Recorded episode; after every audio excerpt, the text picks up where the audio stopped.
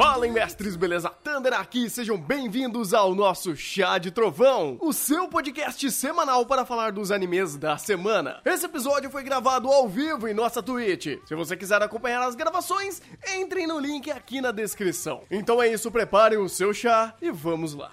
Episódio 38 de ReZero, eu sou o Thunder e que gancho final, hein? Que gancho final. Agora eu entendi. Ah! Eu sou o Igor e esse gancho atravessa o tempo e espaço do episódio 17 vai até o 38. Pô, Tem conexão assim? Tipo, tão direta? É, o arco da baleia ele também tomou um socão, né?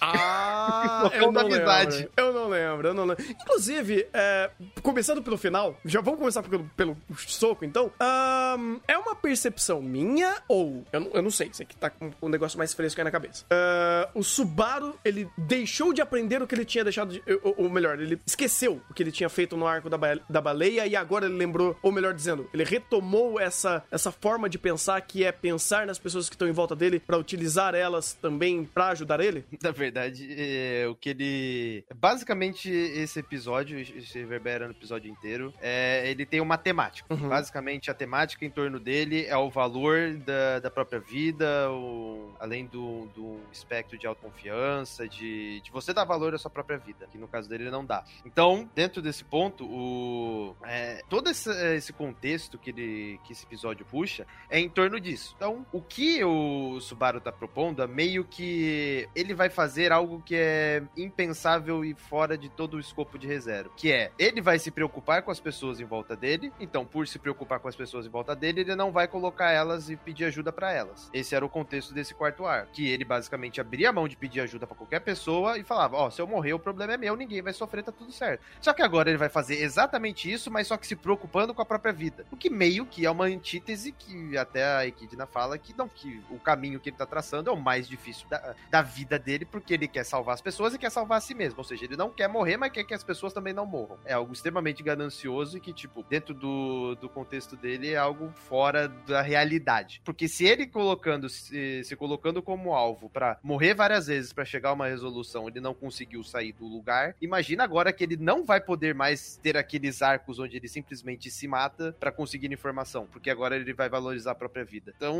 é um pouquinho mais complexo, porque dentro da mentalidade que ele tem agora, tudo que foi construído dele em torno de do que ele aprendeu nos arcos anteriores de usar o retorno da morte como uma ferramenta, vai basicamente pro saco. Hum, entendi, entendi. Porque é, era isso que eu tava meio que entendendo. Porque hum, se ele meio que ativamente escolheu se sacrificar em prol de todo mundo, você tem um, um- um ponto de coerência. Tanto que, cara, é uma coisa que eu repeti várias vezes nesse episódio é: o Subaru tá certo. Tipo, a forma dele pensar sobre tudo isso e se depreciar ou se degenerar pra conseguir salvar todo mundo é algo que só ele pode fazer. E passando por tudo que ele passou e vendo tudo que ele fez, é o caminho que ele tinha achado que faz sentido. Porque, olha que interessante, até o episódio dá o próprio contraponto quando vem o Rosval. Então, tipo, olha, olha como que é legal a ideia do Subaru entender por que ele tá passando por isso, ele racionalizar sobre isso, e a, a, a resposta que ele chegou é uma, uma resposta super crível e aceitável por, todo, por tudo que ele tinha passado. Então, meio que ele é, tentar fazer o impossível agora, ou despropor em fazer o impossível, e logo depois mo- mostrar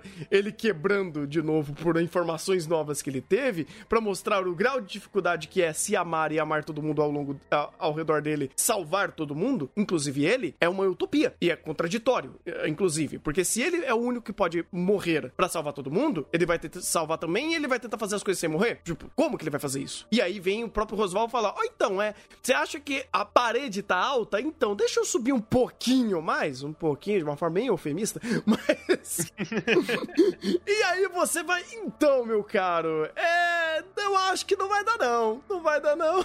Não vai dar, não. Tanto que eu achei. Cara, eu acho que uma das frases mais que eu mais amei de falar desse episódio é a Emília, a, a Satana falando: Eu quero que você, que você me salve. É, não, que você me mate. Aí eu falei: E, no final a Emília vai morrer. Aí o Subaru falou: Não, eu vou te salvar. E, no final a Emília vai ser salva.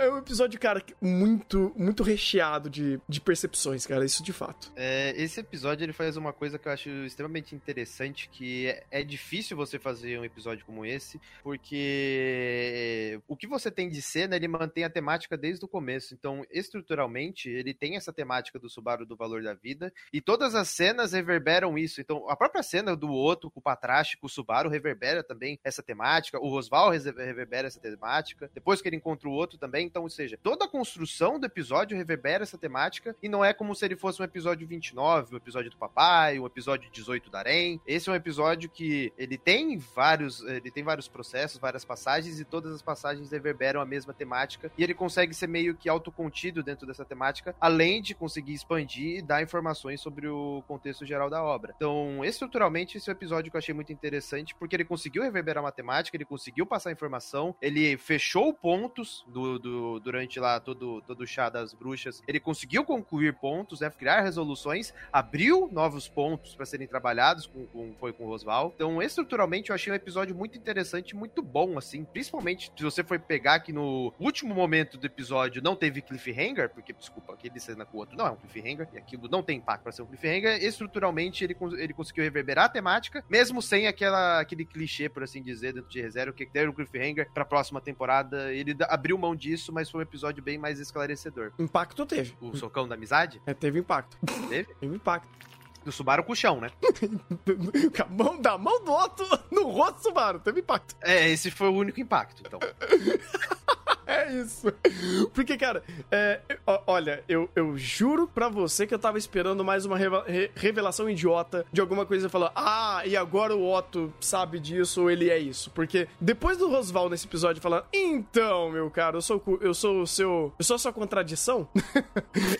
Não, na verdade, ele, ele basicamente meio que respaldou aquilo que ele já tinha falado na da última vez. Que eu quero. Eu quero que. Não que você. Eu, eu seja seu futuro, mas eu quero te moldar, porque você é importante pro meu plano, né? Então você e Aran, no caso que ele colocou ali, são importantes pro plano dele. Isso é interessante até colocar a própria Aran ali no, no meio da, da, da panela pra gente entender alguma coisa que pode envolver ela. Mas. É... Ah. Eu vou até puxar. Termina seu raciocínio que eu quero puxar um ponto interessante. Uhum. Mas quando ele chega e começa a colocar essas cartas na mesa e fala: Então, eu fiz tudo isso pra te. Pro... Pra, pra fazer esse teste, para fazer esse teste de fogo em, em, cima de você, e nada que você possa fazer para tentar se desculpar ou para tentar fazer que eu não faça isso, não vai adiantar de nada, porque eu vou continuar fazendo e você vai aprender pelo, pela dor. Porque você é importante para mim, para você aprender a fazer isso, porque eu vou te usar de alguma forma. E a gente vai se ajudar de alguma forma quando você entender isso daqui. É legal até, eu não sei nem se é uma percepção certa, de ver que o próprio Rosval é o Subaru que deu errado de 400 atrás. Ou é o resultado de um de uma vertente, entre aspas, que o Subaru pode tomar caso eh, ele escolha virar alguma coisa que precise ser como o Rosval, que seja algo não humano, como o próprio Subaru percebeu, né? Ele falou que era um monstro, ele, per ele percebeu que o próprio Rosval não é um humano, ele não tem moral, ele não, não é um ser que ele considera dessa forma, tanto que é até interessante como ele, tra ele trata, né, certas pessoas, certos indivíduos, não como pessoas, como as próprias bruxas, bruxas, que ele não considera humanas, e o próprio Rosval agora que ele não considera humano, e isso é, é uma percepção legal, é um jogo de palavras legais que ReZero faz por para segmentar legal a, a visão que o Subaru tem sobre certas percepções de pessoas, de indivíduos, não de pessoas. Uhum. É, qual que é o ponto que eu queria puxar com relação ao Rosval? É, tem toda essa situação que ele fala que ele tinha, ele criou situações para que o Subaru meio que é, chegasse na conclusão que a única saída possível daquela situação era salvar a Emília. Então ele escolheu a Emília e abrir mão de todo o resto. Então é basicamente o treinamento do Rosval pro Subaru para ele se adaptar a essa situação, porque o Rosval tem conhecimento de causa e ele já passou por isso e ele sabe que essa é a melhor maneira de lidar com a situação. Ainda mais naquele mundo. Beleza. Primeiro arco, é, Emília perde o, o símbolo que vai fazer ela concorrer a, até o, a seleção real. Quem que rouba? A Elsa tá interessada em roubar. Quem contratou a Elsa? Rosval. Beleza, conecta. Uhum. O, a, o Rosval, ele tem aquele livrinho dele que fala o passo a passo do mundo ideal. Então, aparentemente, aquele livro deveria estar escrito que o Subaru ia aparecer e que o Subaru ia salvar o negócio e ele precisava passar por aquele caminho. Beleza, deveria estar escrito isso. Então, por isso que ele tem conhecimento do Subaru. O Subaru chega até a, a mansão, o Rosval meio que faz as perguntas pra entender o contexto do personagem, beleza. É, tem toda a situação que a Aren e a Aran, e a Emília nem tanto, mas nem Aran não confia nele. O que ele faz? Ele vai embora, deixa o Subaru lá, pro Subaru resolver o problema que ele mesmo implantou daquela garota que ele contratou, que é assassina, né? A garota vai lá, deixa os Maju, quebra a barreira. O Subaru vai lá, salva a vila. Agora ele é um cara que tem. que todo mundo confia nele. Beleza, então o Subaru já tem todo o contexto de as pessoas gostam do Subaru. Então o Subaru já tem apreço para aquelas pessoas. Beleza. Arco seguinte, é baleia, quando o Subaru faz a porrada de merda na seleção real. E o Rosval acha aquilo lindo, né? o Subaru fazer merda é sensacional. É isso que eu quero, né? Aí o, o, tem o arco da baleia, é, a, tem a invasão da, das bruxas, né? Pra matar todo mundo da vila. É, dentro da invasão das bruxas, é, o Rosval, depois, no, nos arcos mais pra frente, ele fala pro Subaru que ele tinha a ideia que ia ter aquela invasão. E, e dentro do contexto da baleia também se encaixa, né? Porque ela aparecer naquele momento e dentro daquele contexto faz sentido. Então, você tem o problema de o Subaru ter duas, duas linhas de frente para atacar, que é tanto a baleia quanto proteger a vila. Então entra no ponto do Rosval que ele queria que alguém morresse ali pro Subaru sentir aquele impacto, porque ele não teria como resolver por conta de ser duas situações. O Subaru vai lá, dá um jeito, consegue se conectar com todo mundo, resolver a situação. Pronto, o Subaru superou a baleia e também superou o, as, o, o Betelgeuse e as bruxas, enfim. E ajudou também o, o Rosval porque ele matou a bruxa. Então, se ele matou a bruxa e ele tá do lado da Equidna, para ele é bom. Pra, pra verdade, para ele é bom porque o circo tá pegando fogo. Então, para ele, dentro desse contexto, faz sentido. Ele, Rosval, usou as, o culto da bruxa como o gatilho pro, pro Subaru perder tudo. Na verdade, o Subaru conseguiu passar para mais aquela situação e naquela situação ele perdeu o Arém. Pronto, primeiro ponto de impacto do Subaru perdeu o Arém. Chegamos no arco atual e agora o, o Rosval consegue reverberar tanta merda dentro do roteiro que tanto do ponto da Elsa tá lá pra, pra matar Arém, quanto do, do ponto da vila ter lá outra garotinha pra matar todo mundo da vila. E tanto ele fazer a magia para trazer o coelho. Então, tipo, ele, ele cria situações pro Subaru falar, ó, pro Subaru ver pra si, olhar para si mesmo e falar, eu não tenho um jeito, eu vou ter que abrir mão de alguma coisa. E essa é a ideia do Rosval. Porque ele sabe que se ele que vai chegar num ponto que ele vai ter que abrir mão de tudo, e essa é a ideia dele. Então, tipo, tudo se conecta. Então, ele chegar aqui e falar, eu sei de tudo, tipo o Eisen, eu sei de tudo, não sei o quê. E, por exemplo, fazendo a comparação dita, no Bleach, o Eisen fala, eu sei de tudo. Aí depois que ele fala que eu sei de tudo, ele justifica o porquê ele sabe de tudo. É zero não, é zero A. O Rosval fala, eu sei de tudo, beleza. Tem respaldo do roteiro desde o começo da narrativa. Desde o episódio 1 tá respaldado. Tem lógica, tá bem segmentado. Então, fazer o A, fazer o Eisen e depois justificar o porquê o Eisen sabe é fácil. Mas fazer o Rosval e justificar antes dele falar que ele sabe de tudo, aí é diferente. Então aí você tem um roteiro bem basado, você tem um personagem bem basado. Então esse plot twist, por assim dizer, do Rosvaldo, eu tenho aperfeiçoado você durante todo esse tempo, faz sentido, faz sentido porque isso tá justificado desde o começo, desde o episódio 1 até agora, tá justificado e tá bem segmentado. Eu acho que não só por ações, mas por é, processos de pensamento. Eu, eu, eu gosto muito como o Rosval, ele consegue não só embasar pela ação, mas também pela percepção dele de tudo isso. É, porque ele não tá fazendo por, porque sim. Porque ele tá fazendo, porque ele é basicamente um, um servo da, da Equidna. Não, não um servo, ele é um. Eu poderia colocar como um servo dela? Não sei. Um... Acho que sim, acho que é, sim. Acho que um servo. Porque eles comentaram que, como apóstolo, é o Garfield. Uhum.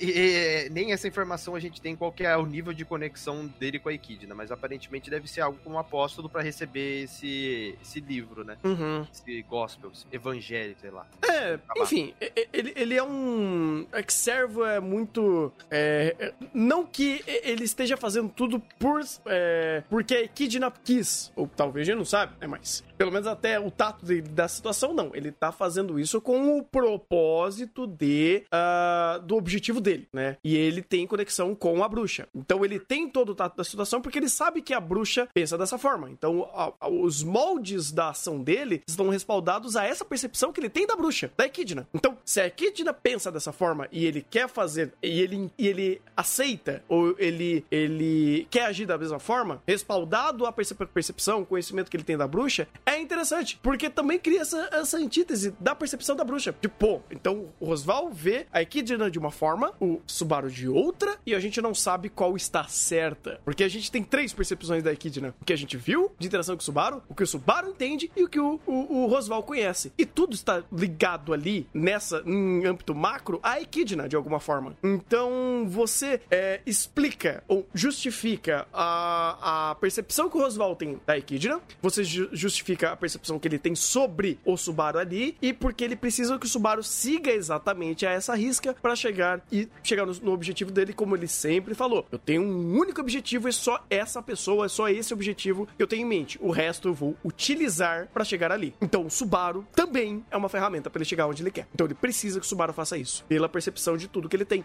Então, respalda muito, respalda muito, cara. É, não é só um plano maluco ali. E eu não sei até que ponto também todos os outros, os outros acontecimentos respaldam a culpa a ele. Porque, por exemplo, uh, eu não acho que todas as merdas que o Subaru fez no arco da baleia, ou que as merdas que aconteceram com ele, ou era o Rosval ali por no, trás dos panos manipulando os bonequinhos. Não era, né? Não, não, não. Principalmente quando o Subaru ele foi, entre aspas, pedir ajuda para cada uma das da seleção real, ele, ele fez a merda por si próprio. Uhum. Tipo, teve muitas situações ali que não foi isso. Foi a tentativa do Subaru resolver a situação de alguma maneira que deu a merda. Então foi culpa do. A situação que foi estabelecida naquele mundo é culpa do Rosval. Mas as resoluções que deram merda, tentativas de resoluções que deram merda, é culpa do Subaru. Uhum, faz sentido. Tanto que, assim, é, seguindo essa, essa lógica também, é, o Rosval ele tá agindo de acordo com o que o Gospel tá dizendo. Então qualquer coisa que meio que saia daquilo que ele já sabe, ele tá agindo pra o Subaru chegar naquele ponto. Por exemplo, quando ele matou a, a Aran, ele matou porque ele sabia que aquilo já estava fora da curva do que o livro estava escrito, e aí ele agiu de uma forma que ele fa faria que o Subaru usasse os poderes para voltar para as engrenagens do livro. É isso? É basicamente para confirmar. Ah. Porque o que, o que ele fez naquela volta? Ele matou Aran, é, matou Aran, é, ele olhou pro Subaru, viu que ele não tinha reação, ele confirmou. Beleza. Então ele, ele tem um jeito de voltar porque ele não tá afetado.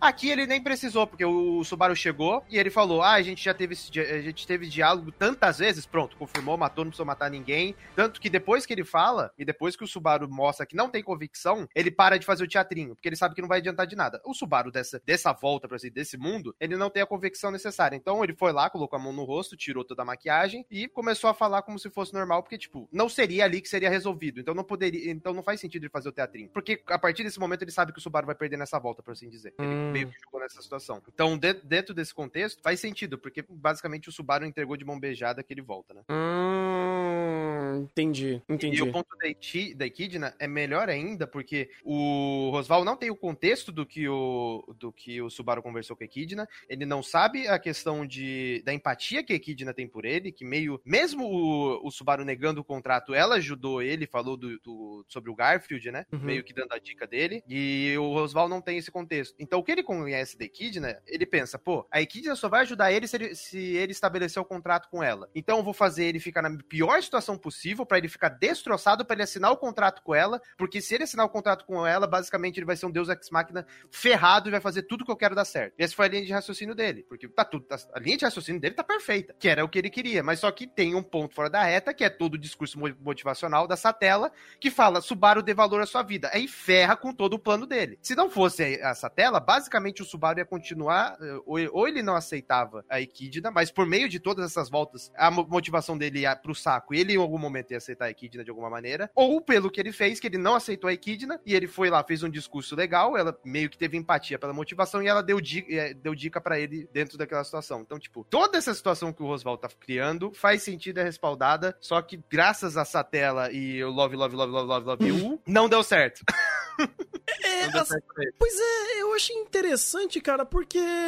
Sei lá, eu, eu não sei se esse episódio meio que deu esse twin, ou se agora meio eu já posso lidar, tipo, meio que aceitar esse twin, que é a, a Sato, ela, ela tem um objetivo muito certeiro pro Subaru, que é ele vai chegar no ponto de matar ela, porque é isso que ela quer. Uhum. Então, tipo, tudo que ele tá faz... que ela tá fazendo ele passar é para chegar no ponto de matar ela. Esse é o objetivo. Na verdade, é aquela ideia. É... O Subaru só tá ali, ele só. Uh, toda aquela ideia de, ó, oh, você tem que seguir o que tá escrito no livro. E ela fala, o ponto final é você me matar, é basicamente, ó, oh, se você seguir toda essa linha temporal e todas essas ações forem exatamente assim, vai chegar no final onde o Subaru vai lá e me mata. Seguindo o livro. Seguindo o livro. E, o livro... e obviamente, o desejo dela, né? Então o livro não é da Equidna. O livro é, do, tipo assim, de uma. É que, tem, é, é que tem dois livros, né? Tem o ah, da Equidna são... e tem o da, o da Satela. Ah!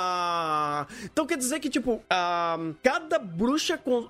Não que cada bruxa, mas pelo menos a Sátela e a Equidna têm livros que criam trajetórias de futuro. Exatamente. Hum... Porque, tipo, foi o que até comentei episódios atrás, quando foi basicamente a divisão entre os cultos. Porque não faz sentido você ter o culto da bruxa Satela, você ter o bispo da ganância e o bispo da ganância não servir a bruxa da ganância. Então, tipo, todo mundo do culto serve a Satela. Então, o, o, não importa se é bispo da ganância, se é bispo da avareza, se é bispo do que for. Ele serve essa tela. Então é um culto. E tem o outro culto que é as outras bruxas, que no caso, o específico da Equidna, ela tem dois livros, um que foi dado pra Beatriz, tudo em branco, que não tinha mais nada, porque não, não saberia quem dizer quem é aquela pessoa, porque nem a Equidna sabia, e o outro que o Rosval tem, que e tanto que o Rosval fala, esse livro é diferente daquele do culto da Satela, é um livro específico que não tem muito a ver, mas ele já dá a dica, ó, um livro específico. E ele fala que é o livro da Equidna. Então beleza, já tá separado, são cultos distintos. Essa distinção já vem há um bom tempo. Ah, tá. É que, de novo, são pequenos detalhes que, cara, eu me perco. Eu me perco total. Uhum. eu não acho que não é nem culpa do meu cloister, é porque, tipo, de fato, essas informações são muito mais densas.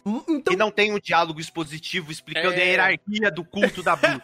é, exatamente. Isso é ótimo, inclusive. Isso é ótimo. Eu gosto disso. Gosto de quando o, o anime dificulta essas informações. Agora mais porque o próprio Subaru tá se importando com o calor. Antes era horrível, mas agora importa. É. Uh, então quer dizer que, por exemplo, só pra ver se eu entendi, o livro do Betelgeuse é da Satela. Exato. Ah, então quer dizer que agora o Subaru tem o livro dela. É, por assim dizer. Show, show. Ele não tem um livro, né? Ele não tem um livro. Não é, mas ele pegou o, o livro do Betelgeuse, não pegou? É, ele pegou, mas ele não lê, né? Ah, e tá. aque, aquela informação é pro caminho do Betelgeuse, por assim dizer. Então pro Subaru não vale de muita coisa. Ele não sabe ler e o que tá escrito lá não é para ele. Ah! E ele muda a merda dos eventos. Entendi. Ah, tá. Eu pensei que Entendeu? o... Ó, tipo, ó, hum, o, o, livro é pra pessoa, ele... não pra... É... Ah, tá, tá, tá, tá, tá. É, sabe o que é engraçado? Hum. É que é como se a Satela desce o livro para todos os bispos e fala, ó, acompanha o que tá no livro. Só que o Subaru, ele é, ele é o cara que tá fora disso e que ele muda todos os eventos do livro. Então, tanto no arco final da baleia, é episódio 22, 23, o Subaru ele vai, ele vai, ele sabe onde, a, onde o Betelgeuse tá, ele chega até o Betelgeuse e ele fala pro Betelgeuse, ah, eu quero apresentar minha devoção, eu quero seguir a você. Basicamente ele fala que quer ser um dedo do, do Betelgeuse. Beleza, o Betelgeuse olha no livro dele e aquilo não tá escrito. E o Betelgeuse fica transtornado. Como assim eu não percebi isso, isso não estava escrito, não sei o quê. E o Betelgeuse fica transtornado. Por quê? Porque o Subaru ele é o, é o, cara que consegue mudar, ele está fora dos eventos do que está escrito. Então é como se a Satela deu o poder do Subaru de passar por todos os problemas que envolvem uh, o culto dela para ele matar ela no final. É meio uma antítese louca. Hum, faz sentido. Faz sentido. É, agora, agora faz sentido. Porque eu pensei que o, o livro era mais universal, não é, é pessoal. É exatamente, pessoal. Ah, tá. Agora, agora matou. Tanto matou que cada um tem o seu. É, cada um age com base naquilo. Faz sentido, faz sentido. Cara, interessante, interessante interessante. Então, vamos dizer assim que, pelo menos um poder que dá pra traçar que as bruxas conseguem fazer é, de fato, escrever um livro, né? Tipo, dar um livro à pessoa contendo o futuro dela. Então, é, mas é... aí não é todas as bruxas, né? Não, não. Pelo menos as duas que a, a gente tem. A faz sentido, porque ela, basicamente, essa tela tem o poder de ver o futuro, ou algum outro poder que não foi explicado. A Equidna tem o conhecimento de tudo, então faz total sentido. E as outras a gente não viu isso, então pode ser que as outras não tenham. Pois é. Inclusive, da Gula pode ser um cardápio que ela te dá, talvez.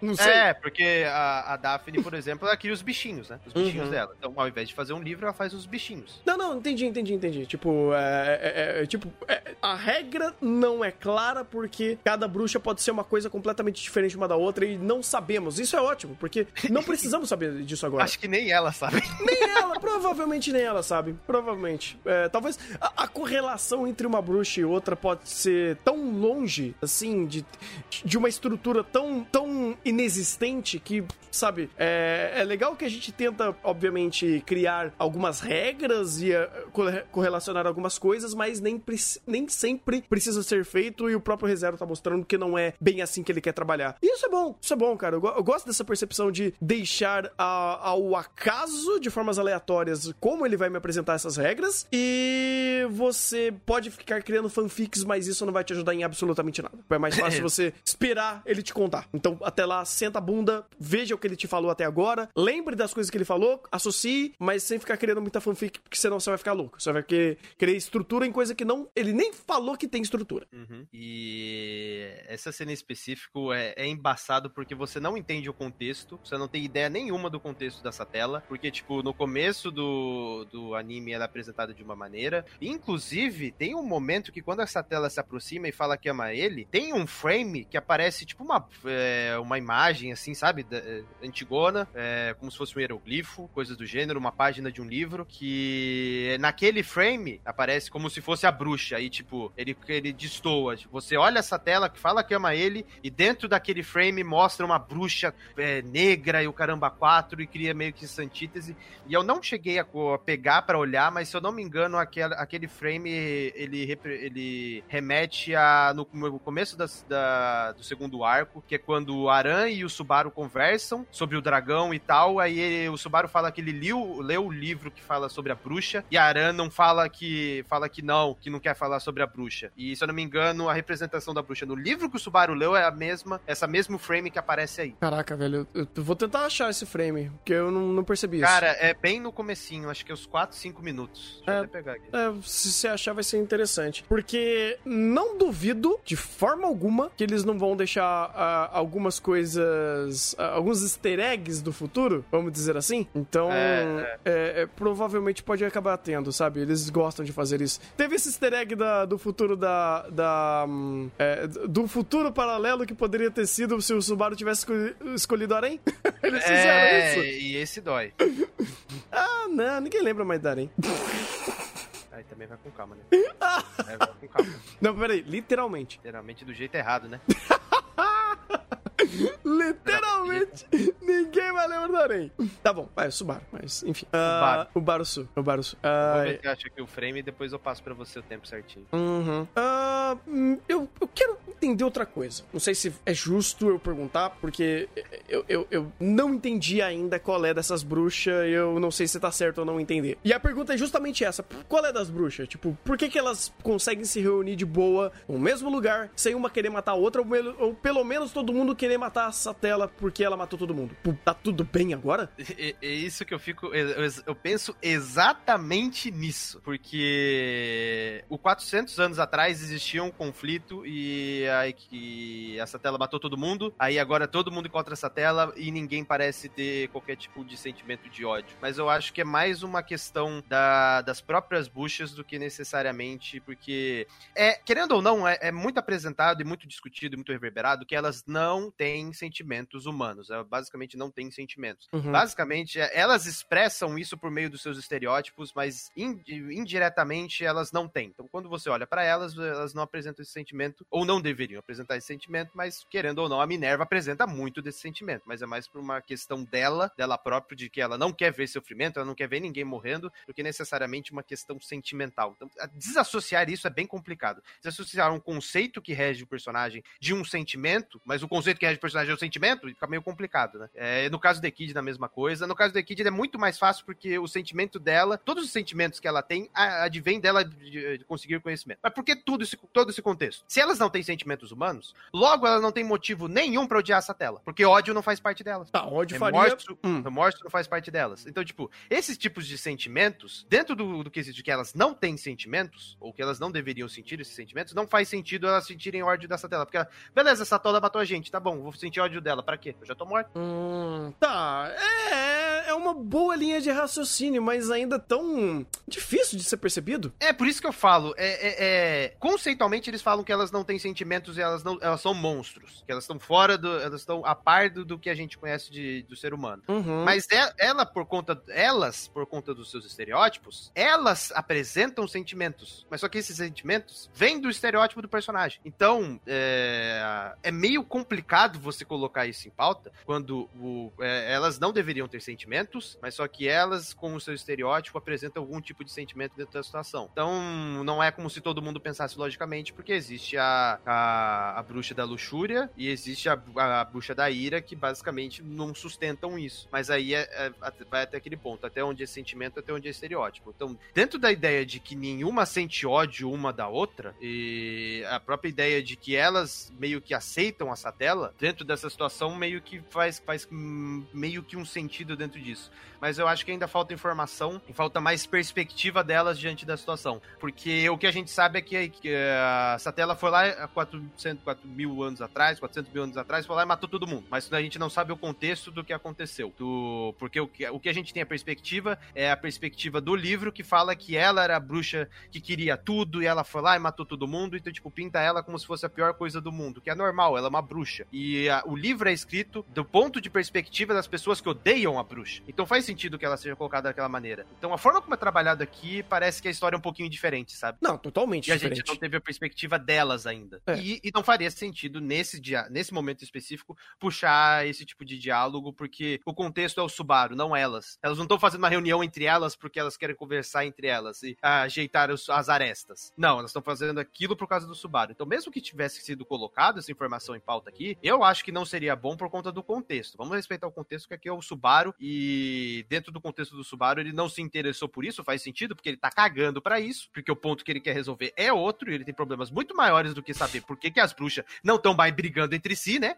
Então, dentro do contexto e respaldo do personagem, eu acho bom que isso não tenha sido explicado aqui, que provavelmente vai ser explicado posteriormente. Mas é, é... ele deixa nas entrelinhas isso. É, é isso que eu acho estranho, porque eu entendo o contexto do Subaru, eu entendo que, até de forma bem expositiva, eles falaram e passaram passo a passo. Então, você se preocupa com o Subaru por causa disso. Você se preocupa com o Subaru por causa disso, sabe? Então, todos aqui estão pro, em prol do Subaru aqui. E isso é perceptível, não acho que é ruim. Esse diálogo é uma bosta.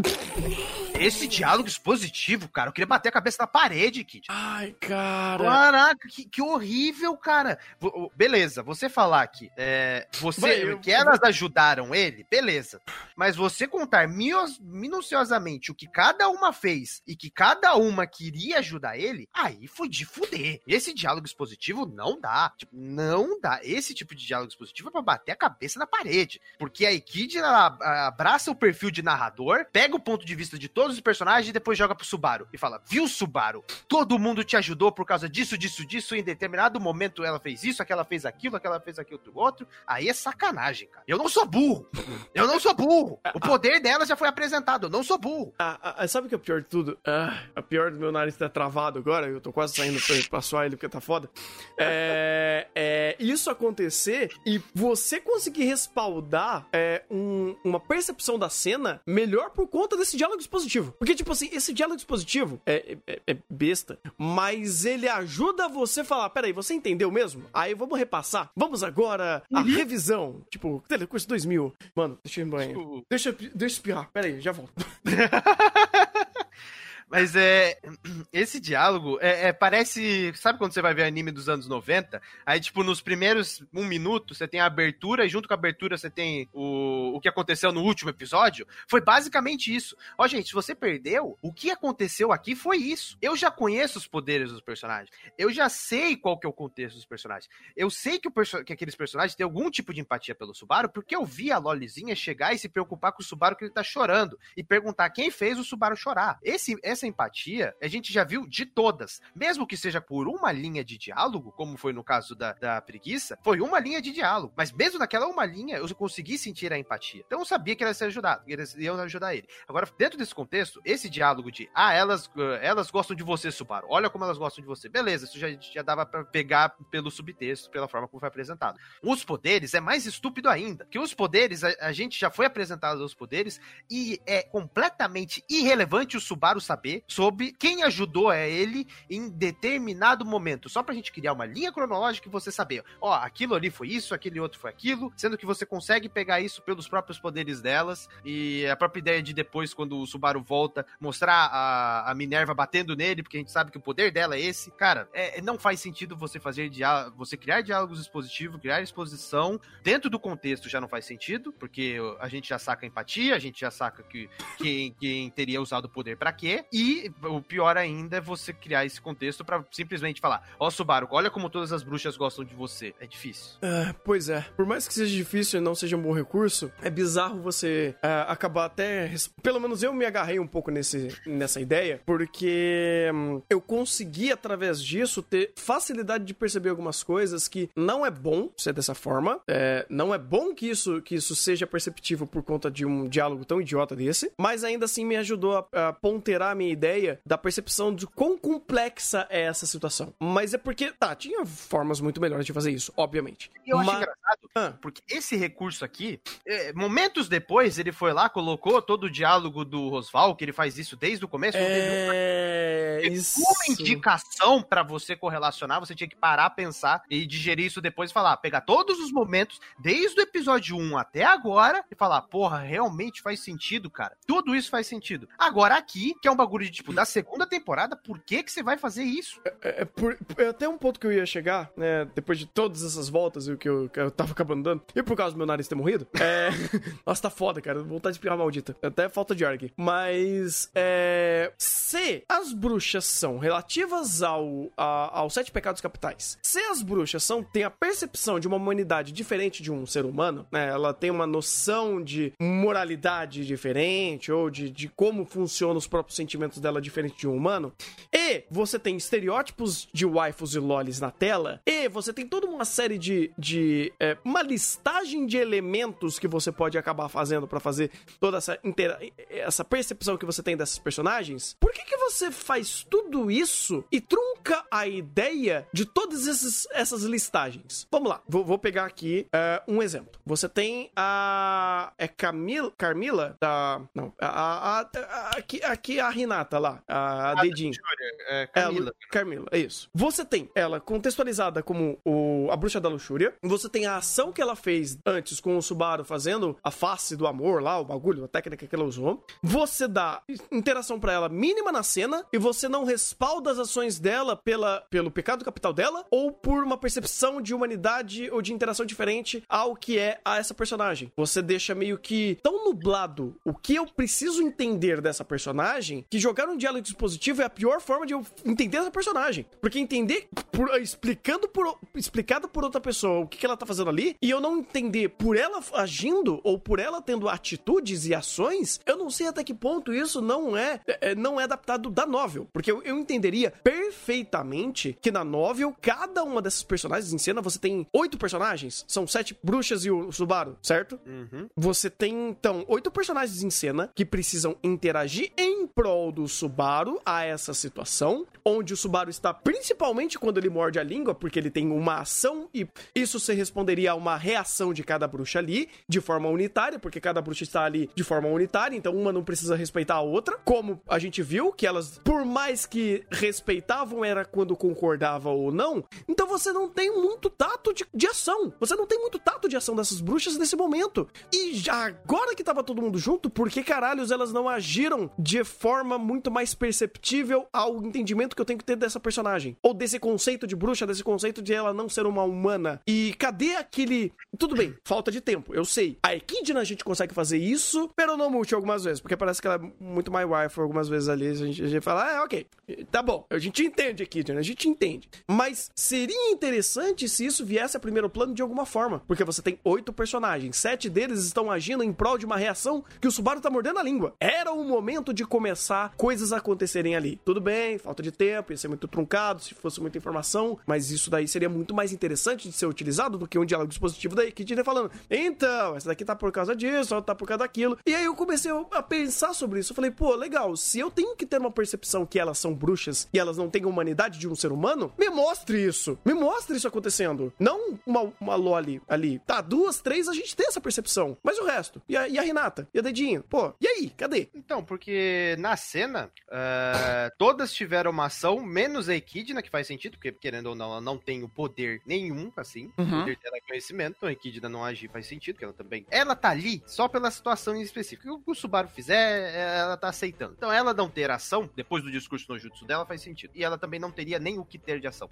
E depois do que o Subaru faz, tem diversas ações e reação de personagem. Só que é aquela coisa. A garotinha tímida não vai fazer nada mesmo. O e a outra que é a Daphne, ela vai ficar ali de canto porque ela não vai ter essa interação e ela não tem a personalidade de fazer essa tipo de ação. Então, tipo, a Lolizinha agir faz sentido porque ela já tem já foi apresentado o contexto, contextualizado a personalidade dela, então faz sentido ela agir. A Minerva também faz sentido dela agir da forma que agiu. Então, tipo, as ações foram meio que degrigolando com base de personagens. Então, tipo, um tomou ação, um outro tomou uma reação e dois se, se dividiram em dois. Os que apoiavam que o Subaru se matasse e os que não apoiavam que o Subaru se matasse. E é, e é assim que foi meio que a cena andou. Então tem personagens que não agiram porque, por exemplo, a Rinatinha, a Camila agir não fazia sentido nenhum. Uhum. O poder dela não tem contexto nenhum e ela agir é contra, é anti-intuitivo com relação ao personagem. Então ela basicamente, é, quando o Subaru se matou, ela agiu falando, que foi apresentado diálogo dispositivo, que ela usou o poder. Mas não precisava porque o poder dela foi contextualizado no episódio passado. Então não precisava nem falar disso porque a gente já viu o poder dela funcionando e a gente sabia que quando o Subaru tava ali dentro, ele tava, todas as memórias que ele viu foi por causa do poder dela. Né? Sim. Então dentro desse contexto, e também tem a relação do poder, né? Por exemplo, a Camila, ela tem um poder específico, ela vai usar aquele poder e, e vai funcionar em um contexto específico. Então, depois que o Subaru morreu, o poder da Camila é relevante. O poder da preguiça é basicamente jogar o bicho no chão e deixar ele com 300 quilos, aparentemente. Então, e, dentro desse contexto, os poderes foram apresentados e as ações foram tomadas com base nos poderes. Então, dentro desse sentido, eu acho que a cena foi. A, o contexto fez sentido, né? Porque o poder foi utilizado com base no que eles têm. Todo mundo usou seu poder, só que o poder delas era em contexto específico. Então, teve uhum. gente que usou o poder antes, que era para evitar alguém ajudar, e teve o poder depois, que é quando o Subaru já tinha meio que morrido e seguraram pra ele não morrer. Hum, não, tudo bem, isso eu concordo. E, e, e é, é, até de fato é coerente quando você pensa, você percebe que não fazer nada é o correto para aquele personagem. Mas é, o ponto, talvez nem que tenha sido um bom exemplo, de fato dado, mas o ponto é passar a percepção desse personagem através de um diálogo positivo, dispositivo para com o Subaru é feito por um terceiro. E aí a gente tem todo esse problema de entendimento e percepção desses personagens por elas serem bruxas. E, e a gente não conseguir pegar essas minúcias porque não tem como pegar, é a melhor forma de fazer? Não, por isso que eu, por isso que eu falo, eu, eu não gostei desse diálogo dispositivo. Eu, eu, achei ele péssimo, porque, por exemplo, ó, vamos pegar de todas as bruxas. Uhum. A, a, da Lolizinha, a gente viu o poder, a gente viu que ela interviu. A Carmille, a gente conseguia subentender na cena, principalmente pra construção de cena, já dava pra entender que ela que usou o poder dela, tá uhum. Se a Equidna falasse, ó, todo mundo usou poder para te ajudar, viu, Subaru? Então você agradece a ela de alguma maneira. Todo mundo uh, tem empatia por você. Beleza, ótimo. Cortou basicamente todo o diálogo expositivo e mandou a, a fala pro. mandou o ponto pro Subaru só para ele ter contexto e segmentação posterior. Beleza, funcionaria completamente. O único trabalho que eles teriam, se eles fizessem isso, o único trabalho que teria nessa situação específica, é, além de cortar esse diálogo expositivo, é contextualizar visualmente o poder da Daphne de ter feito o Subaru ficar vivo. Por exemplo, assim, ó, coisa simples. A Daphne tá mantendo o Subaru vivo. Coloca uma aura negra em volta do Subaru e coloca o, a, a Daphne fazendo alguma ação com a mão ou dando alguma, alguma noção de que ela tá usando aquele poderzinho negro em volta do Subaru. Acabou. Hum, ela, é ela tá mantendo o Subaru vivo. É, então, é, tipo, aí contextualizaria todos os, todas as bruxas e não precisaria do diálogo positivo. Puta vida, então piora, porque aí você quebraria a própria leitura da cena, porque daí o, o a visão da cena seria da, da Daphne, não do, do Subaru. Não, mas o, o, o que eu falo, Thunder, é. Quando a, a Equidna fez o diálogo dispositivo e falou que todo mundo fez alguma coisa, hum. a única que você não consegue ver em primeiro plano e sacar isso, subentender da situação, é a Daphne. Ela é a única. Então a Daphne é o motivo que sustenta, sustenta esse diálogo expositivo. Hum. A única. Por isso que eu falo, o mais inteligente em questão de roteiro era cortar esse diálogo expositivo e colocar algum elemento visual pra sustentar que a Daphne tomou uma ação. Só isso resolveria o problema de diálogo expositivo na cena. Hum. Entendeu? Ah, sim, sim, sim, sim. De, de, de fato. É porque, porque, pelo que eles me mostraram, parecia que eles estavam querendo dar o foco na percepção do Subaru enquanto a isso. Então ele não ia perceber que tinha aura negra ou porra nenhuma dentro dele. Não, sim, isso sim. Mas depois tem um take aberto que mostra ele no chão lá, semi-morto e, tipo, todo mundo olhando. Aí depois ele corta e mostra o Subaru dentro do Subaru na mente dele com o poder da Camila. Mas, tipo, antes disso já dava pra usar esse momento específico para situar a Daphne. Ah, porque, tá. Porque, querendo ou não, depois volta, a Daphne tá pisando na cabeça da Loli e a gente sabe que ela tomou alguma ação ali dentro, né? Então, tipo, é, é ela tomou uma ação, mas a gente não teve o um envolvimento. Se não fosse o diálogo dispositivo, a gente não sabia que ela tinha mantido o Subaru vivo, entendeu? Uhum. Você precisava de um motivo para manter o Subaru vivo. Por isso que eu não reclamo de, tipo, ah, não fez um diálogo colocando as bruxas, ela discutindo com o Subaru, todo mundo participando e dando mais e, e, dando mais contexto da bruxa, porque a forma como foi de, tipo, a merda tá sendo feita, o Subaru vai se matar, beleza. Ninguém precisa dialogar, vamos fazer alguma coisa. E começou a treta. Então, tipo, dentro desse sentido, faz, dentro desse contexto, faz sentido que não teve toda essa construção de diálogo, toda essa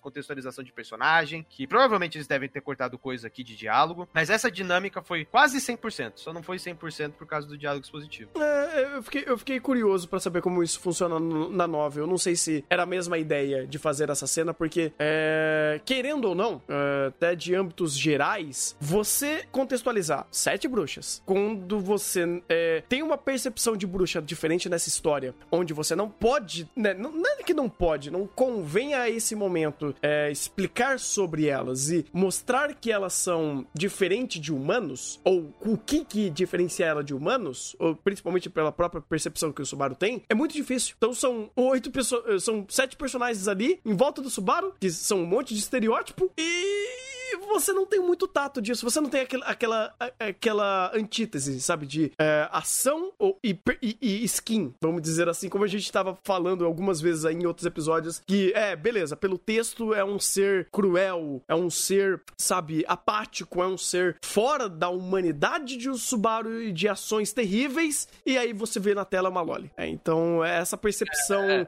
Geral é difícil de ter nessa cena. É, o problema é a roupagem. É. é a roupagem de ReZero você simplesmente aceita. E o ponto focal dessa cena é que é, ele tem um aspecto que ele não consegue catalisar tanto quanto. Até por conta de recorrência, né? Isso tá, tá se repetindo diversas vezes. No Subaru quebrar. Então, não tem toda aquela construção, teve como teve, por exemplo, no episódio 15, de fazer toda a construção do Subaru, mostrar ele se quebrando, isso prolongar por um longo tempo. Aqui o tempo é mais curto, é mais rápido. E não é nem só questão de, de falta de tempo, de, de pacing do episódio. É mais o aspecto de, não, pra obra em si, não vale a pena ficar repetindo isso, porque não tem mais o mesmo impacto. Porque isso já se repetiu tantas vezes que não faz sentido você estender tanto a cena pro impacto que você já viu. E o que ele faz dentro dessa situação? Como prolongar a cena não dá impacto, ele mostra o Subaru tentando se matar. E com o contexto em mente, e felizmente não, de maneira, não foi apresentado de maneira expositiva por ninguém, que se ele morresse lá, ele morria de verdade. Uhum. Então toda aquela construção de cena, aí todo mundo discutindo, tinha relevância. A Minerva falar que não queria ver ele se matar na frente dela, era muito mais relevante porque ele realmente ia se matar, porque mesmo com o poder dele, ele não ia voltar. Então, dentro daquela situação, faz sentido, e a forma como essa dinâmica foi apresentada de ele se matar e, e aquela morte importar, e todas elas discutirem entre si, e uma tomarem um lado de tipo, beleza, é um bom. Eu, eu aceito ele se matar, porque é uma decisão dele, e outras não, não vai se matar. Então tem contexto, tem, faz sentido, e eu gosto dessa dinâmica de tipo, a gente estende as cenas em alguns momentos? Estende, como foi no episódio no pós-crédito com a Emília lá, com a pseudo-Emília. Com a Satela Emília, ou Samília, não sei. E aquele contexto, ele tem um impacto porque era um contexto novo. Aqui não, é algo que, tanto pelos próprios flashback, meio que flashback da, da cabeça do Subaru, é algo que já, a gente já vê diversas vezes. Então, o impacto é no momento. Então, ele, ele se matar e trazer esse impacto na situação é muito melhor do que simplesmente mostrar ele deteriorando, que a gente já viu tantas vezes. Não, não cabia ali. Não cabia ali fazer, tanto que teve um outro momento muito melhor para fazer ele despirocar, que foi com o Rosval. O, é, é, é, ele, ele, ele se matar mordendo a língua ali era uma consequência. Era uma consequência. Tipo, era um ponto que, é, Subaru, você, você quer ir de base, tudo que você falou faz todo sentido lógico. Inclusive, comprei muito tudo que ele falou. Comprei muito a dor dele nesse momento. É, caraca, o dublador do Subaru tá trabalhando horrores, velho. Uhum. Meu Deus do céu, como ele tá trabalhando bem. E aí você meio que fala, não, beleza, o morder a língua é algo completamente coerente. E a forma que ele não aceita tudo que tá rolando. E ele falou: quer saber? Vou de base. Não aguento mais essa porra. E aí, depois de tudo que ele fala depois que ele acorda também sobre, sabe? Fala, mano, não dá, não tem como. Vocês estão. E, e, até como ele, ele continua negando essa ideia da própria Sátala de, é, então, como que eu vou fazer isso? E no final do dia ele aceita esse desafio. Ele aceita tentar de novo. É, é interessante. É super interessante. Achei super coerente o Subaru nesse episódio como um todo. E aí depois deixa ele para ele quebrar no momento certo, que é com o Rosval. Porque aí faz muito mais sentido. Aí é muito mais sentível a, a dor dele, porque é um choque, é um baque. E quanto mais ele pensa e mais. Enquanto ele pede desculpa e quanto ele tenta fazer de alguma forma pra é, é, é, resolver isso da forma mais. É, é, mais pacífica possível, porque ele não quer mais que isso aconteça. E o Roswell é inflexível nesse sentido. É muito mais sentível essa dor. É muito mais sentível. Uhum. E, e, essa cena em específico, ela pode dar o, a, o tom errado da situação. Hum. Porque, querendo ou não, o, o nosso querido Rosval não é um vilão. Não. A gente pode colocar ele como antagonista. Mas dentro da perspectiva, ele pode se tornar até um herói. Sabe aquela coisa que, dependente dos meios, tudo que tudo justifica o fim. Posso fazer de qualquer jeito para chegar naquela situação. Uhum. Então, é basicamente isso. Ele, ele basicamente é, dentrou essa ideia e dentro da. Conforme a gente vai sabendo da motivação dele, é, pode chegar num ponto que ele vai ser. Ele vai ser. O caminho que ele colocou é o caminho ideal, só que o Subaru, por conta de toda essa idealização que ele tem de fazer e salvar todo mundo e salvar a si mesmo, é, esse é um caminho sem volta. Então, essa dinâmica aqui vai prover uma quebra muito grande. Porque essa quebra de. Quando o Subaru. Ele, ele tomou essa decisão nesse episódio, legal. Próximo arco ele vai começar a sofrer, sofrer, sofrer, porque é impossível ele passar com essa mentalidade. Se ele passar com esse mindset, alguma coisa de roteiro, algum Deus Ex Machina vai ter que acontecer, porque relação de causa e consequência. Se ele não passou antes com uma mentalidade que ele se matava em, em prol da situação, agora com a mentalidade que ele não quer se matar e não quer que ninguém morra, aí é impossível. Ele não, vai ter porque... que começar a perder alguma coisa. E isso vai reverberar. E é isso que eu gosto de ver nesse momento. Porque, para, cara, é, eu, eu, de fato, eu, eu acho que as bruxas é uma percepção tão. A gente tem, a gente tem pou, tão pouca informação e a gente simplesmente tem que aceitar tanta coisa que elas fazem. Ah, ah, que Dina não, porque a gente já teve muito tempo com ela, então é mais entendível. Agora, como as bruxas em si, como um con conceito de bruxa, sendo algo muito sobre-humano, né, no, no, sentido literal da palavra, de ser algo além, destacável do humano, e aí você vem o. Aí, e aí que o, o Rezero faz que eu, que eu acho interessante, da forma que ele percebe esse conceito vindo pelo Rosval, que é um ser humano, ou pelo menos que foi um dia, viveu uma situação, se degenerou para criar uma apatia a tudo para em prol do, de resolver os, os fins, e aí você coloca isso em primeiro plano e esse é o tato que você tem da cena, que é tanto factível e é, ta, é, é tateável pelo próprio, pelo próprio Subaru, aí que a, a história acerta em colocar esse ponto pra gente. Porque não é algo etéreo, não é algo que eu tenho que entender a roupagem, eu tenho que ficar fazendo um monte de pormenores. Porque para mim, cara, esse momento do Rosval, ele carrega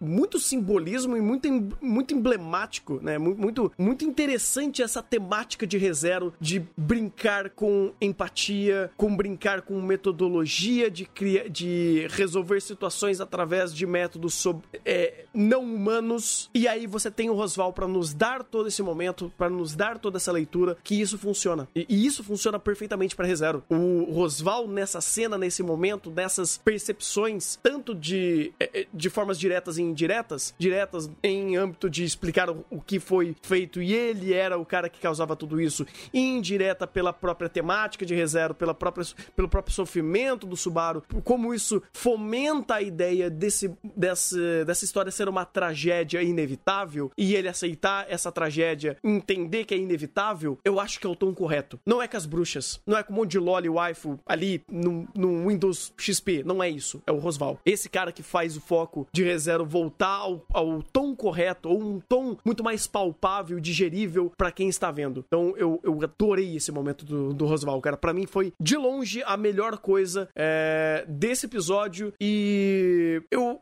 o contexto dele foi de fato uma das coisas mais importantes pra gente se agarrar e se preocupar com a direção que Rizero quer tomar. Porque o que o Rosval falou nesse episódio, no episódio do Coelhinho e todos os momentos com, os, com o Rosval nesses últimos episódios, eu acho que tá segmentando muito bem o que o, o Rezero quer mostrar, não do o que, mas mas do como. E isso é super interessante. Uhum. Cara, o dublador do Oswald também, cara. Ah, Dio, né? O que ele faz, cara, o Takehito, cara, você, quando ele, quando ele tira a máscara, né? Quando ele coloca a mão no rosto e, e tira a máscara, cara, o tom de voz muda e todo uh, o contexto de fala dele muda. Parece que. E toda a linha de diálogo posterior também é mudada e você sente que ele tá meio que, beleza, já vai dar merda, então vou ser mais aberto. Então, tipo, ele tira toda aquela máscara em torno dele, ele tira todo aquela coisa de ele estar atuando enquanto dialoga. Não, ali ele foi mais, sabe aquela coisa de ser mais direto, de ser mais sincero, ou ser sincero, coisa que ele nunca é. Então, dentro desse contexto, cara, eu achei muito legal a dinâmica como eles conseguiram construir visualmente e sonoramente, e o próprio texto, aí é intrínseco, que ele consegue salientar e dar essa dinâmica, porque essa mudança que ele faz, e a forma como o diálogo segue, e principalmente a reação do Subaru de, tipo, implorar, pelo amor de Deus, para ele pra ele não, não fazer ele sacrificar todo mundo. Cara, é, é, dá um impacto maior essa cena. Dá um impacto maior. E não é como se ele tivesse tivesse aquele sorriso vilanesco, é, totalmente cartunesco em torno do personagem. Não, ali ele tem um significado e, e você vê que ele tá tentando passar toda essa emoção. Mesmo que ele não fale para você o que ele passou, simplesmente você ouvir ele e ver o que ele tá falando, você já entende que, que ele passou por muita coisa e isso reverbera. Não precisa de flashback de passado triste. Uhum. Nem de uma montagem que vai ficar fazendo uma coxa de retalho de cenas. A cena é, é aquela. É, é. A realidade é aquela, sabe? Não precisa de nada mais do que aquilo. É fantástico, é fantástico. É, é uma das cenas que realmente importa para essa nova pegada ou para esse novo momento que talvez o Subaru vai. Eh, talvez não, que ele vai ter que encarar. Porque de alguma forma, se já tava dando merda antes, quando ele tava se sacrificando, agora que ele não quer se sacrificar, e até colocando o Otto como aquele fiozinho de esperança, uh, eu não sei se a obra vai querer realmente fazer. Fa tipo, ter um tom um pouco mais amigável nesse, nessa altura do campeonato. Eu acho que não. Não mesmo, não mesmo. Eu acho que o. inclusive, não sei se, se pode ser feito dessa forma, eu até prefiro não pensar, que o Otto pode ser meio que aquele. É, aquele respiro que não vai servir de porra nenhuma. Por, talvez a ideia, essa nova ideia que o Subaru queira fazer e o Otto vindo falando que nós é brother e é isso aí, Patrate, tamo junto. Me parece que não vai sair, não, não vai sair coelho da. É, é, falei coelho sem querer. Mas enfim. Não vai sair coelho desse mato. Bem, pode sair sim. Pode sair sim. Cara, é, é todo esse contexto desse episódio, é, ele fomenta que aparentemente o Subaru vai depender das pessoas, coisa que ele não tinha dependido em nenhum momento nesse arco, ele queria fazer tudo sozinho só para ele sofrer. Só que se ele depender das pessoas, como foi no arco da baleia, ele vai perder, ele vai perder gente. Mais gente ainda. Vai perder mais gente. E se ele não depender das pessoas e fazer por si próprio, ele não consegue. Então, esse diálogo com o outro é basicamente o, o tapa na cara, o socão na cara que o outro dá, fala: Ó, oh, não fica tentando esconder isso, se, é, fale isso com as pessoas que você gosta, seja mais aberto, não sei o quê. Se o Subaru seguir isso, a gente vai voltar pra linha da baleia, onde ele vai ter que confiar nas outras pessoas. Aí, seja porque a pessoa gosta dele, ou seja subornando, como foi no arco da baleia. O problema vai voltar. Então, tipo, isso aqui é basicamente um gatilho e, e é pra gente vislumbrar que vai dar merda. É isso que eu pensei, porque, cara, sinceramente, diferente do arco da baleia, que o problema era claro, vamos dizer assim, e os, os recursos eram mais palpáveis, aqui não tem o que fazer. Não mesmo. Aqui, cara, é, sério, é, eu acho incrível como o ReZero chegou a costurar todo esse momento para esse momento não tem mais o que fazer. E, e o pior, ele, ele tem esse mindset agora, justo no ponto que não tem mais o que fazer. É, é. Tipo, completamente antagônico. Tipo, eu tô com um pensamento super positivo que eu vou conseguir fazer o mais difícil, dentro do contexto mais difícil para mim fazer aquilo.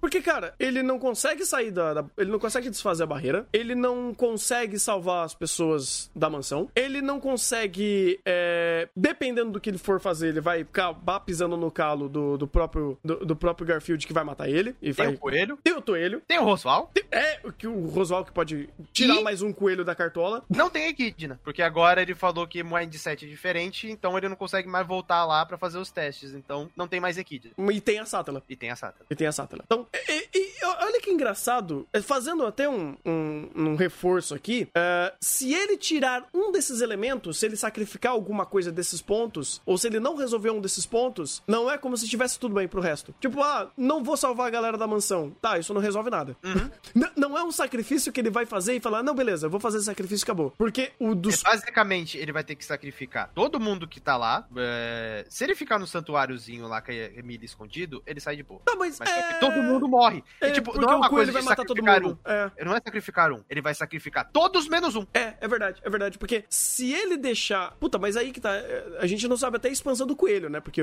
se o coelho começar a expandir além da barreira, ele mata, ele dizima o mundo. Uhum. Então, assim. Um, ou pelo menos uma boa região até para o Reinhardt resolver a situação. Mas, enfim. Uh, mas, enfim. Uh, então, assim, o que E, e vamos lembrar, hum. o coelho é por culpa do Rosval, né? É. Ele que faz a magia. Então, tipo, mesmo que ele faça tudo que ele fizer, o se o Rosval quiser, ele faz lá a magia dele e invoca o duelho. Aí fudeu tudo, do mesmo jeito. Então, tipo, pra, pra ele salvar, ele, o, o que o Rosval conta, pra o Subaru salvar, ele tem que seguir exatamente o que tá no livro. Se não seguir o que tá no livro, o Rosval vai fazer alguma merda, ou seja, ou já fez alguma merda pra, ele, pra não dar certo. Mas ele não sabe o que o, o roteiro diz. Como assim que não sabe o que o roteiro diz? Não, ele não sabe o que o livro diz. Subaru não sabe o que é para fazer. Não, o Subaru, o Subaru não sabe, mas o Rosval sabe. Mas o Subaru vai ter que vai descobrir em algum momento de tantas vezes que ele vai fazer tanto. Isso é verdade, isso é verdade. Porque. E, uh, e, e hum. o Rosval já deu a dica. Cara, você quer seguir o, o, certo? Você quer seguir o que tá no livro? Você vai ter que salvar a Emília. Ah, é Emília. verdade. Então ele deu essa dica e falou: ó, se você quer sair disso, você vai ter que abrir mão de tudo. E eu estou te treinando. Então o único jeito de você sair dessa situação é você começar a abrir mão de coisa. Se você hum. não abrir mão de coisa, eu vou continuar te ferrando aqui. Faz e já sentido, ferrou. Faz sentido, faz sentido. Então, basicamente é. Não é que você vai ter que escolher uma. É, você vai ter que deixar é, escolher uma dessas coisas para ser sacrificada. Não, você vai ter que escolher só a Emília. É, sabe, sabe aquela coisa? O Subaru ele tá jogando uma visual novel onde ele 90, 99% das ações geram bad ending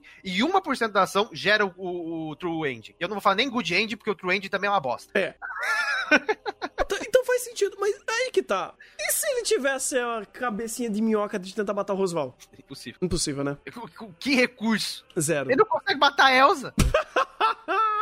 não consegue matar a Elsa. Quem dirá o Rosval? Quem dirá o Rosval? Faz sentido. Faz sentido. O Rosval é forte pra cacete. Não, é que é legal que ele não nem pensou na possibilidade de, sabe? Eu vou trazer uma informação da novel aqui, só hum. pra mostrar como o Rosval é forte. Hum. O, o, na novel fala que o Rosval é forte pra cacete, ele é tipo top do top do top dos magos, e quando ele voltou ferrado, se eu não me engano, quando teve, não sei, não quando ele voltou ferrado, antes, quando ele saiu, ele foi para resolver uma treta de bagulho alto, de alto escalão, de guerra. Então, tipo, o cara é pica, cara é foda dos Além de ter grana pra cacete, ele é forte pra cacete. Tá, não dá pra matar. O único, o único que tem ali que poderia bater de frente com ele, se pá, o Reinhardt, que nem tá lá. Que nem tá, que ele nunca tá lá. E, obviamente, o Toelho, porque o Toelho é desgraçado. O Toelho leva o Rosval? É. Caralho. É, é, ele daquele jeito, todo destruído, leva. Ah, tá, tá, tá. tá. É, é, é, isso que eu, que eu achei interessante, porque vamos dizer assim que o, se o, o seu antagonista é o Rosval, resolver o, o ponto dele meio que desgra é, quebra os gatilhos das merdas que ele faz. Então, né, atacar o, o, o, é, o ninho, né, atacar a raiz do problema, mas é impossível atacar a raiz do problema. Ou seja, e o próprio Rosval nesse episódio falou, então, cara, não vai ter nada que você faça. Quer dizer, tirando o que eu quero que você faça, nada que você faça eu vou aceitar. Então, te vira aí. Uhum. Dá seus pulos. É, e isso é interessante. Cara, e, e... Eu, eu, não sei o que esperar. Mesmo que ele, mesmo hum. que ele achasse um jeito para matar o Rosval, seria pior para ele. Puta, cara. Nossa, Vene quer nem saber. O Rosval, ele é um baita de um recurso do lado do Subaru. De fato, porque se ele tá. Se ele destruir a fonte do mal dele, ele vai abrir a, a digamos assim, o baú para ele ser atacado de tudo quanto é tipo de lugar. E ele nem vai saber de onde veio. Então, Exatamente. Então, Sem contar que ele, se ele ainda estaria ferrando a Emília. Então, Nossa! Não tem saída. Não tem saída. Não tem saída. Não tem saída. Cara, quero ver a criatividade do roteiro de Rezaro pra, pra o que, que vai vir pela frente, cara. Porque se não for uma tragédia generalizada, eu não sei o que vai ser. Eu não sei o que vai ser. Então a gente vai colocar agora ReZero no seu estado de cleogenia. Eu esqueci o nome do negócio. Uhum. É quando você congela algo. É, não sei. Tem, tem um nome para isso. Não tenta usar a palavra difícil. Invernação. É... é, porque a palavra criogenia. Criogenia. É ah, é isso. Criogenia. Então, o chat está apto a usar palavras difíceis, mas o Thunder não. Não, o chat só pega a, a palavra que eu falei errado e corrige. E corrige minha palavra. Uhum, uhum. e então a gente vai colocar agora o ReZero no estado de criogenia, porque agora vai ter três meses para esperar a, a continuação desse gancho. Me fala isso aí, não. É, te vira, mas relaxa. A gente vai preencher esses três meses com o chá de outra bucha. É. Outra bucha? Bruxa, bucha. Ah, tá, bucha pode, é outra coisa. Não, pode ser bucha também, porque a gente vai falar de, de Higurashi. Isso é bucha. Isso é uma puta bucha. Errado não tô. Errado não tô. Tá bom. E, e, vai ter o chá de outra bruxa, né? Que será a Elaina. Então esperem. Esse vai ser o chá melhor do que a Echidna. Né? Tenho certeza. Chá, chá dela compra. É. Inclusive, esse episódio, fazer o favor, tem aquele sitezinho que faz, faz a eleição do, do chip da semana, hum. personagem da semana, personagem feminino. Então vamos, vamos fazer o favor aí, gente, de ir lá e fazer estourar o chip Subaru pra trás. Justo. Que a gente, que a gente viu em Loli Punheta que isso é possível. Mais do que possível. Isso é comprovável. Isso é factual. Executável. Executável. Exe executável é uma palavra forte, mas tudo bem. gosto, gosto da ideia. É isso, gente. É isso. É, execu é executável. É um. É exato. Vamos terminar com a palavra executável pra terminar esse, esse, esse negócio aqui. Fantástico, cara. Fantástico. É, agora tem que esperar até janeiro. é, até janeiro fique com a palavra executável na sua cabeça. É isso.